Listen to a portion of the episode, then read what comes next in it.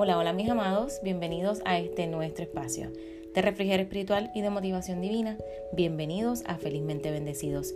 Te saluda Magali y para la gloria y la honra de nuestro Señor Jesucristo, qué hermoso es poder hablar de su palabra y poder compartir su amor. Ya estamos para su gloria y su honra en el sexto episodio de la temporada número 2. Así que esto es maravilloso. Y el título, Dios no hace acepción de personas tal y como nos lo deja saber en Romanos capítulo 2, versículo 11, porque no hay acepción de personas para con Dios.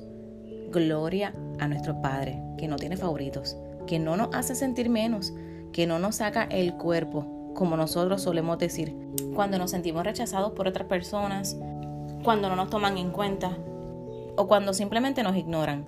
Qué mal se siente cuando eso no sucede, ¿verdad? Cuán poderoso es el rechazo de los demás.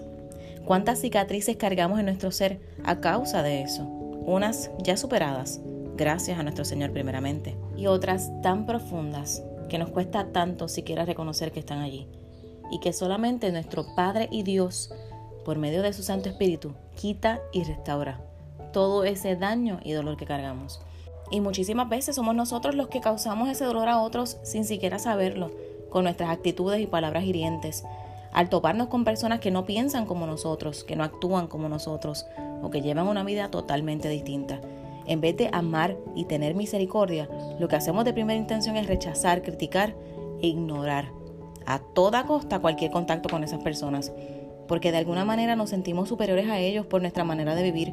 Amados, nuestro Señor y Rey Jesucristo nos mandó a ser humildes de corazón como Él lo es. En el libro de Mateo capítulo 11 versículos 29 y 30 Dice, Llevad mi yugo sobre vosotros y aprended de mí, que soy manso y humilde de corazón, y hallaréis descanso para vuestras almas, porque mi yugo es fácil y ligera mi carga. Aleluya. Gloria a nuestro Señor Jesucristo. Cuán hermoso es saber que nuestro Rey y Salvador es manso y humilde de corazón, y por eso es que nos insta a hacerlo nosotros.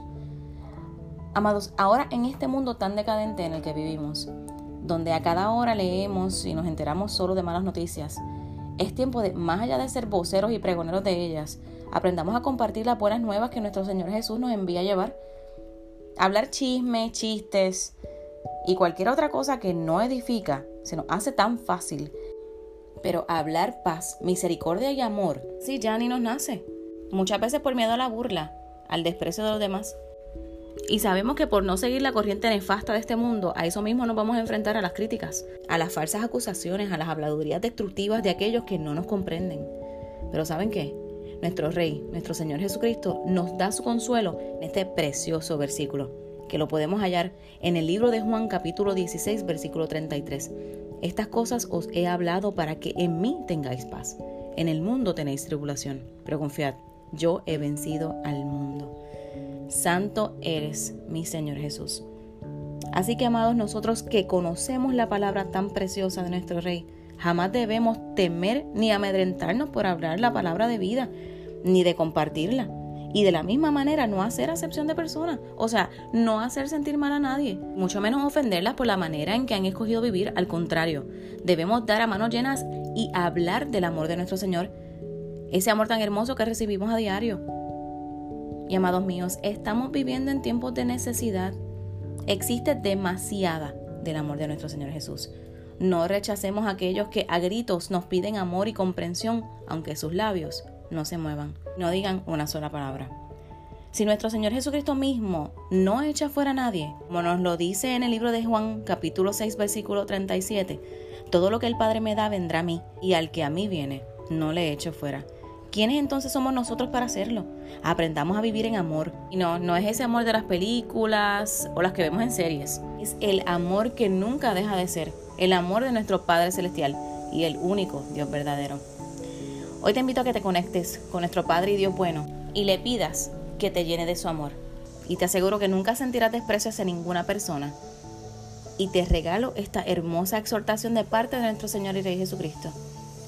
Así que todo lo que quieran que hagan los hombres por ustedes, así también hagan por ellos, porque esto es la ley de los profetas. Mateo capítulo 7, versículo 12. Aprendamos a vivir en el amor de Dios. El amor de nuestro Señor Jesucristo es lo que les hace falta a este mundo a manos llenas. Así que te exhorto hoy, amigo que me escuchas, a que le permitas a nuestro Señor Jesucristo entrar en tu corazón y llenarlo de su amor. Porque, amados míos, eso es lo que realmente necesitamos.